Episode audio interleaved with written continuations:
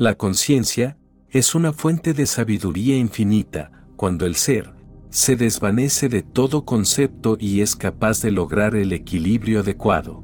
Los conocimientos se han de manifestar, adquiriendo solo de esa forma una sabiduría sin igual. Las siguientes preguntas fueron realizadas por un seguidor del maestro Hoyo, solo unas semanas antes de que partiera de este plano hacia su verdadero hogar. Bienvenidos a esta sección llamada Grandes Respuestas de los Maestros Iluminados. Buda, Jesús, Krishna y muchos más han sido alcanzados por el estado de iluminación.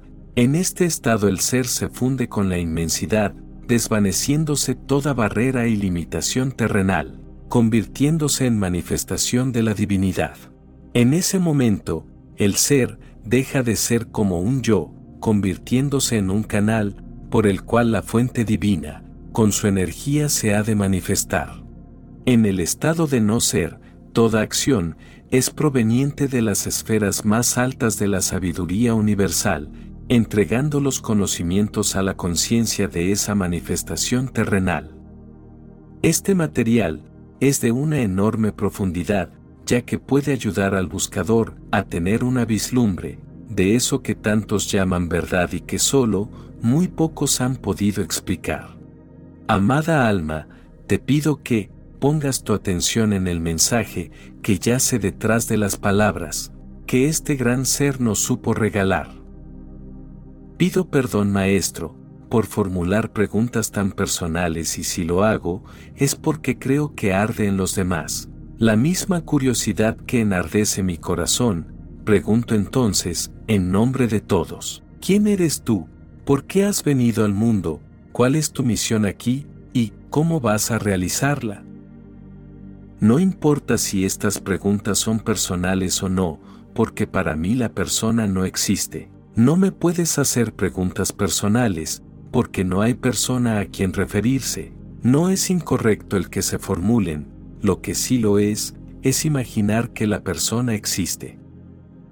Las personalidades no existentes, una no entidad, de hecho, no hay persona en verdad, solamente una, Dios, poseedor de personalidad, porque únicamente Él es el centro, nosotros carecemos de centro. El centro no existe, pero nosotros nos imaginamos serlo, nuestro centro es hipotético, ilusorio y sentimos que, sin él, la vida no es posible, este pretendido centro, es el ego, el yo. Tú puedes pensar que, esta pregunta es personal, pero lanzada a mí, se dirige a una no entidad. En cuanto concierne a mí, yo no siento ser una persona, porque cuanto más uno se interioriza, menos es si al llegar a la máxima intimidad de sí mismo, el ser se ha desvanecido. Preguntas después, ¿quién soy yo? He de responderte, yo no soy, siempre invito a los buscadores a que se interroguen, ¿quién soy? Para que, al hacerlo, lleguen a un momento tan intenso, que el sujeto no exista, solo quede la pregunta. Llegará ese momento, con tanta intensidad y hondura, que se revelará lo absurdo de la pregunta, te das cuenta entonces, que no hay uno al que pueda preguntarse, ¿quién soy yo? O, al que podamos preguntarle, ¿quién eres tú? No se formula la pregunta para obtener una respuesta, sino, para trascenderla, nadie hay en el interior, de hecho, no hay interior. Si el interior no existe, el exterior tampoco, si no estás adentro, tampoco estás fuera. He ahí la totalidad del mundo. La existencia es una totalidad, no dividida en la dicotomía del yo y tú. Para mí, concede sentido a la pregunta, ¿quién eres tú? La pregunta apropiada sería, ¿qué es? Es decir, ¿qué? No quién, porque el qué puede ser el todo, se refiere a la totalidad, a lo que existe. La pregunta que es, es existencial y no hay en ella dicotomía, no divide, en cambio el quién, separa desde el mismo comienzo, implica dualidad, multiplicidad, solo hay ser, no seres.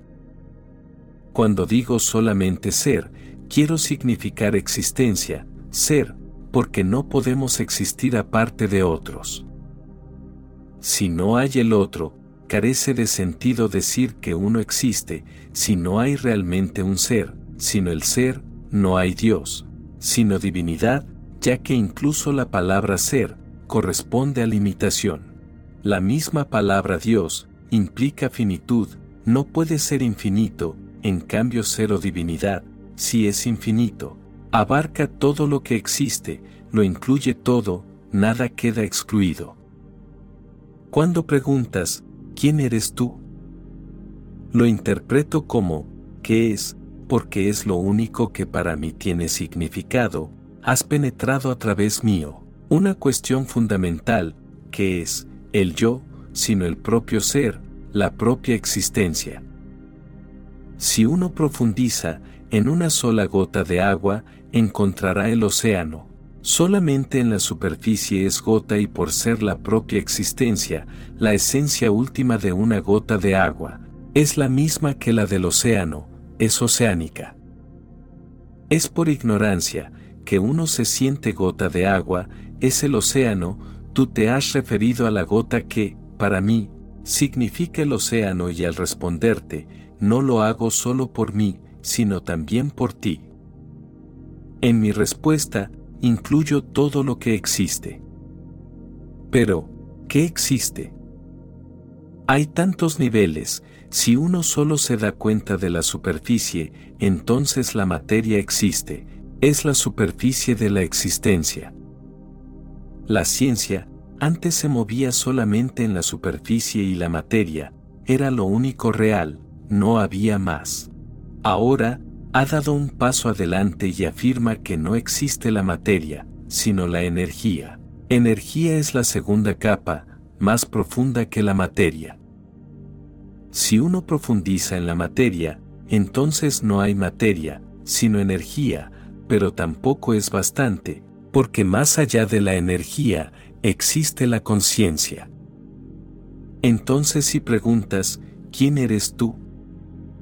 Te respondo, yo soy conciencia, respuesta que lo incluye todo. Todo es conciencia, yo represento a todos, tú, tal vez, ignoras que eres conciencia, mas yo respondo también por ti. Conciencia existente y el sustentarlo, tiene para mí un muy definido significado, que nunca será no existente. Si algo puede caer en la no existencia, es que nunca ha existido, su realidad era fenomenológica, aparentaba existir solamente. Todo lo que cambia es fenoménico, no es realmente existencial y el cambio opera en la superficie. Lo íntimo, la esencia última, es inalterable, está siempre en el presente. No podemos decir que era o que será, donde quiera que es, es. Solamente el presente es, no hay pasado ni futuro, porque el pasado y futuro solo existen en virtud del cambio. Cuando algo es, entonces no tiene pasado ni futuro, únicamente presente, por supuesto que, el sentido de presente es diferente, muy diferente. No es algo entre pasado y futuro, sino, un puro momento entre dos inexistencias el pasado que se ha ido y el futuro, que no ha llegado aún. Entre estas dos inexistencias, parece que existe un momento presente, pero esto es imposible. Entre dos inexistencias no puede haber existencia, es tan solo una apariencia.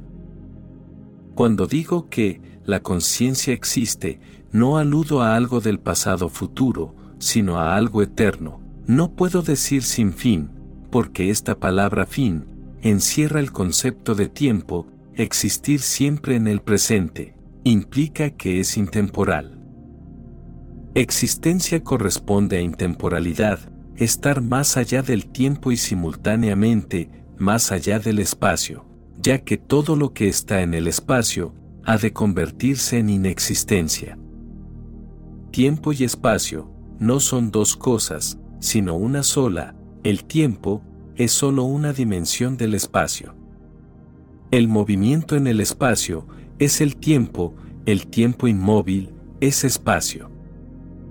La existencia es intemporal e inespacial, esto quizás permita comprender que yo soy alguien intemporal e inespacial, porque mi yo lo incluye todo, tú estás también incluido, nada está excluido, entonces será más fácil responder a tu pregunta. Todo lo cambiante tiene un propósito, algo que debe hacerse y el propósito cumplido. Camina hacia la inexistencia, pero todo lo que es realmente existencial no tiene propósito. No hay propósito que debe cumplirse y si hay un propósito y ha de cumplirse, entonces pierde la existencia su significado. Solo lo temporal tiene propósito, es para algo, tiene alguna finalidad. Esto es lo que quiere decir propósito, algo que ha de realizarse y cuando se ha cumplido, se desvanece, pero, yo seré necesario siempre y cuando digo yo, todo está incluido. No hay propósito en esto, la existencia carece de propósito, la existencia no tiene propósito que cumplir, no va a ninguna parte, no tiene fin, sin embargo, perdura, sigue siendo, así es que la vida debe ser un juego, solo un fluir de energía.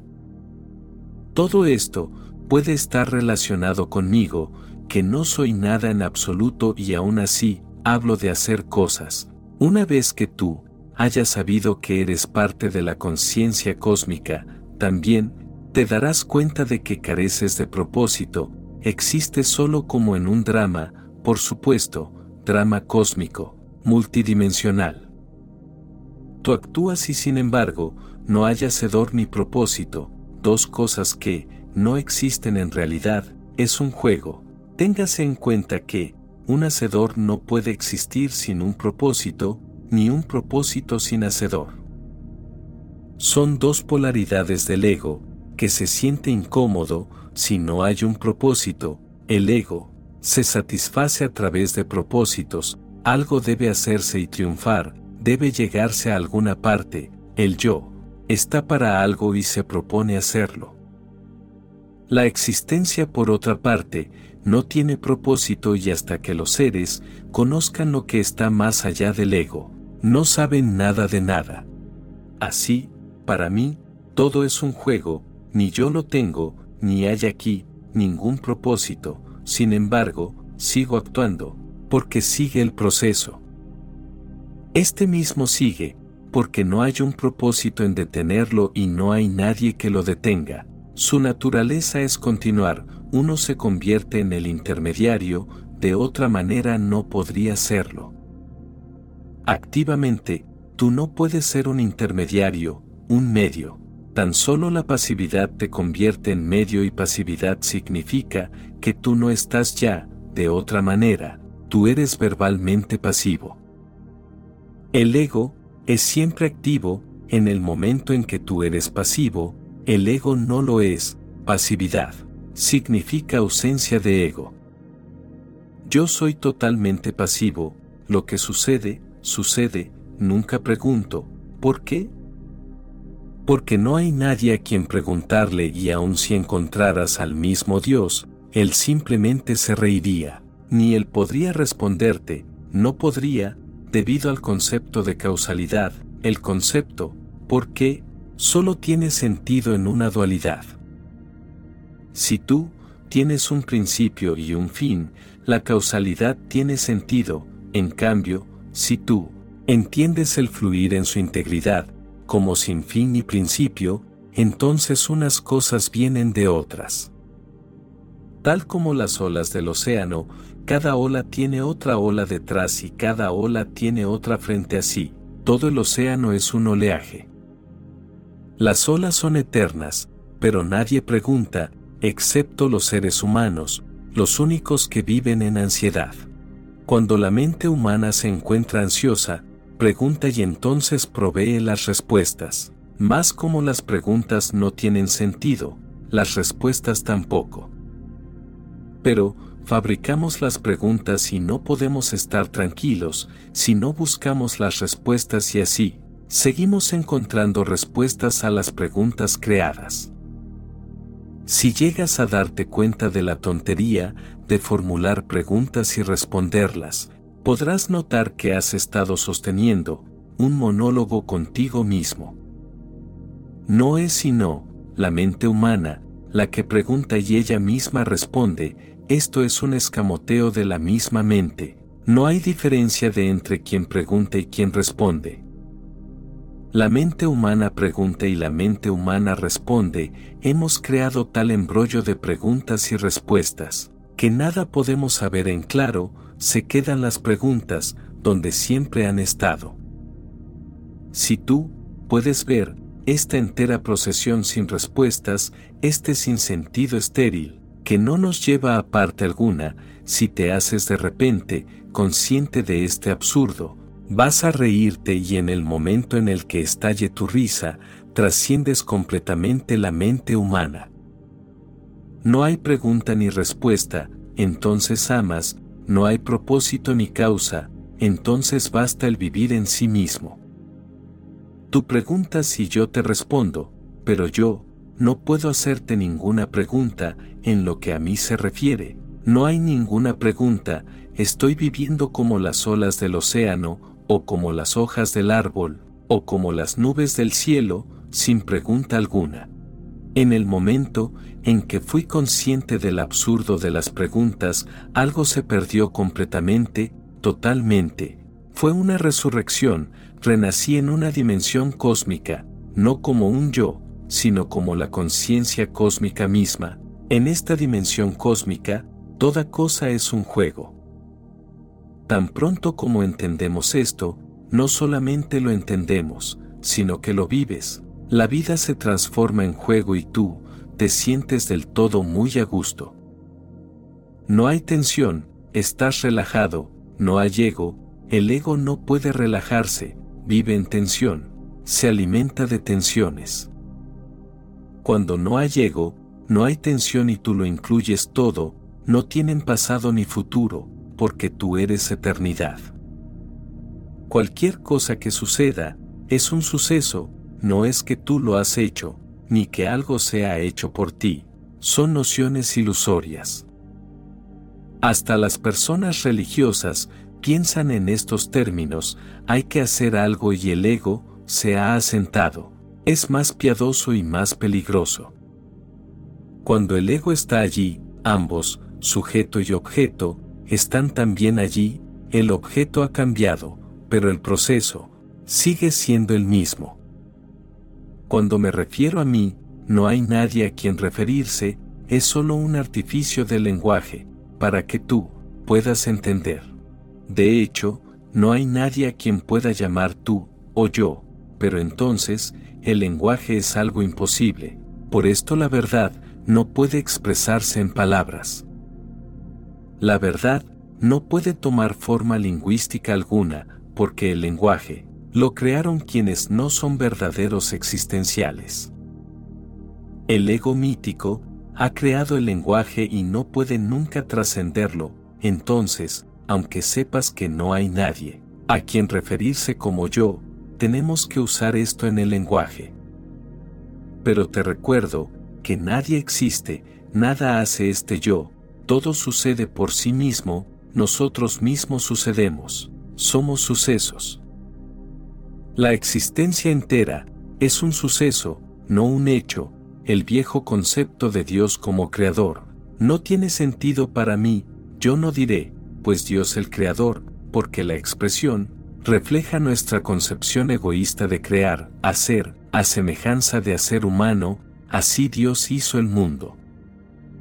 Nos hemos proyectado en el plano cósmico, hay una creación y un creador, existe la dicotomía, para mí, Dios es eso que sucede, no el creador, sino lo que sigue sucediendo. Dios significa, eso que continúa eternamente, Cualquier cosa que sucede, es Dios. Tú y todos los demás somos sucesos y Dios es este eterno suceder, no hay creador ni creación. Egoísta dicotomía, que es nuestra proyección en el plano cósmico. En cuanto sabes que en ti no hay dicotomía de hacer y hacedor, entonces te das cuenta que no hay actor ni acto, solo sucesos y cuando se produce la revelación del eterno suceder, desaparece el peso de encima, la tensión. Suceso, fue tu nacimiento y otro suceso, será tu muerte, tu estar aquí, es un suceso, tu no estar aquí, será otro. En verdad, tú no estás en ninguna parte. ¿Por qué todo esto? ¿De dónde procede este ego que piensa, yo soy y yo hago? De la memoria, la máquina acumuladora de datos, naces, te conviertes en niño, joven, envejeces y en el intervalo, muchas cosas suceden, amor, odio y la memoria, sigue acumulando. Cuando contemplas el pasado, la íntegra reunión de datos en la memoria se convierte en yo y yo amé, pero en este caso, sería mejor decir que, en alguna parte sucedió el amor, el yo, no fue el autor. La memoria de que yo amé, ha sucedido precisamente, como nacer, morir. Si una persona pudiera recordar esto por 24 horas, que las cosas pasan y no hay autor, nunca más ella sería la misma. Pero esto es muy difícil de recordar, ni por un momento te será muy difícil recordar que los acontecimientos se suceden y que tú no eres el autor. Por ejemplo, yo estoy comunicándome a través de mis palabras, si yo digo que, Estoy hablando y pretendo sustentar que yo hablo, he confundido el fenómeno. No sé cuál será la próxima frase, pero ella llega, he ahí un suceso, con el cual no puedo relacionarme, algo sucede a través mío, yo no soy en absoluto el autor. He ahí, el sentido de por qué los Vedas conocían este hecho, el hecho de que, algo sucede, ellos no son los autores algo les llega. Ellos son solamente los intermediarios, los medios, los vehículos y aún, el ser este vehículo, es un suceso. No es su obra, el haberse convertido en vehículos, de otra manera, la misma falacia existiría en otro nivel. Si profundizas, cualquiera de tus actos, encontrarás en ellos, acontecimientos, no hay acto, porque no hay actor, ¿cómo puede uno preguntar, ¿por qué? ¿Quién puede responder? Nadie, la casa está vacía, el dueño no existe. Deja que sucedan las cosas, la casa misma, sin dueño, es capaz de sucesos. Trata de entender esto, más claramente, Buda repetía constantemente, cuando caminamos, no hay caminante, sino el caminar. ¿Cómo puede entenderse esto? Si yo no soy, ¿cómo puedo caminar? Pero camina y encuentra donde estás, encontrarás solamente el caminar. No podemos entender cómo alguien puede hablar y decir que hay solo palabras, pero, de hecho, no ha habido poetas, solo la poesía ha sucedido, no ha habido pintores, solo pintura, pero el vehículo se convierte en el dueño. La memoria crea la falacia. Mas, para mí, la falacia no existe, la memoria no puede atraparme, ha perdido su poder sobre mí. Las cosas suceden, pero no hay autor y seguirán sucediendo y sucediendo, yo, no seré el gobernante, el amo. Cuando entiendas esto, te convertirás en el amo en un sentido muy diferente.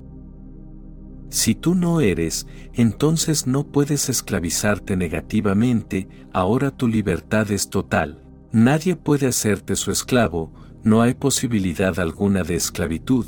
Parece una situación paradójica, pero es un hecho.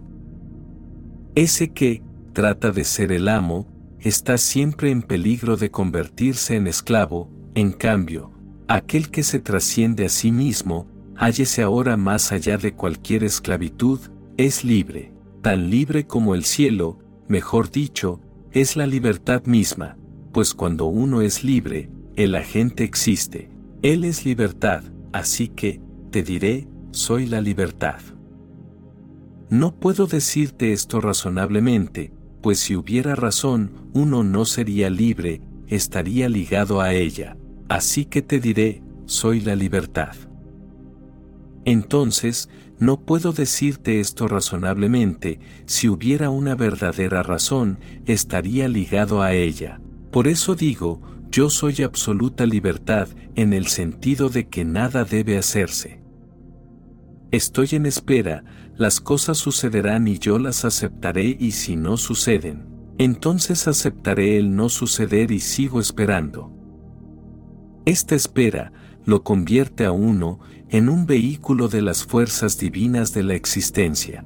Mucho se hace, a través tuyo, cuando el actor no existe y nada, a través de ti, cuando sí está. Cuando hay hacedor, tú estás y estás haciendo algo que es imposible, puesto que el hacedor es imposible. Por lo tanto, como que el hecho no es posible. Estás realizando un esfuerzo absurdo y solo frustración será el resultado. Cuando tú no eres, siempre hay triunfo, no hay fracaso tampoco, porque eres, siempre hay triunfo. No hay fracaso tampoco, si nunca has tratado de ser nada, lo que pasa en fracaso o triunfo, es un suceso y cuando ambos acontecen, te vuelves indiferente, cualquier cosa, te es igual, así que, puedo concluir, que cuando digo, yo, todos están incluidos. Yo soy conciencia y soy libertad, he de usar dos palabras, conciencia y libertad, solo para que el misterio, esté más a tu alcance. Una y otra tienen el mismo significado, conciencia es libertad, libertad es conciencia, menos libertad más materia, mayor libertad, mayor conciencia. Cuando decimos que esta mesa es materia, queremos decir que no es libre de moverse, cuando decimos que tú eres un ser consciente, es que tú eres libre, hasta cierto punto. En cambio, si te conviertes en la conciencia misma, si profundizas esto y penetras hasta tu fuente, entonces sabes que no eres un ser consciente, sino la conciencia misma. La conciencia no es una cualidad agregada a ti, tú eres conciencia, tú eres totalmente libre. Entonces ahora puedes encaminarte a donde quieras. O, te vuelves más libre o más consciente, una parte arrastrará automáticamente a la otra. Sé más libre y serás más consciente, sé más consciente y serás más libre.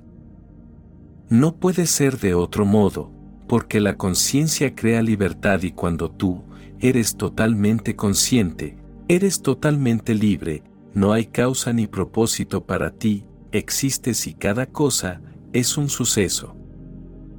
Ahora, has accedido a la verdad, esa a la que tantos han querido llegar y tan solo unos pocos tuvieron la capacidad de asimilar. Medita en todo lo que se te ha revelado con anterioridad, recordando que todo es un suceso y tú lo debes observar, dejando de ser el actor que el ego pretendía ser en realidad, convirtiéndote en uno, con la existencia en tu andar. La conciencia nos lleva a la libertad. Mis palabras solo son señales para que en ti puedas encontrar tu verdad. Quienes realizamos esta labor en plena conciencia de amor, consideramos muy valioso tu like y tu suscripción, porque al realizar estas simples acciones, el contenido es reconocido por el algoritmo como interesante y recomendado a más almitas que lo puedan necesitar. Te deseo muchas bendiciones y que encuentres la paz durante todo el camino. Mi alma saluda a tu alma,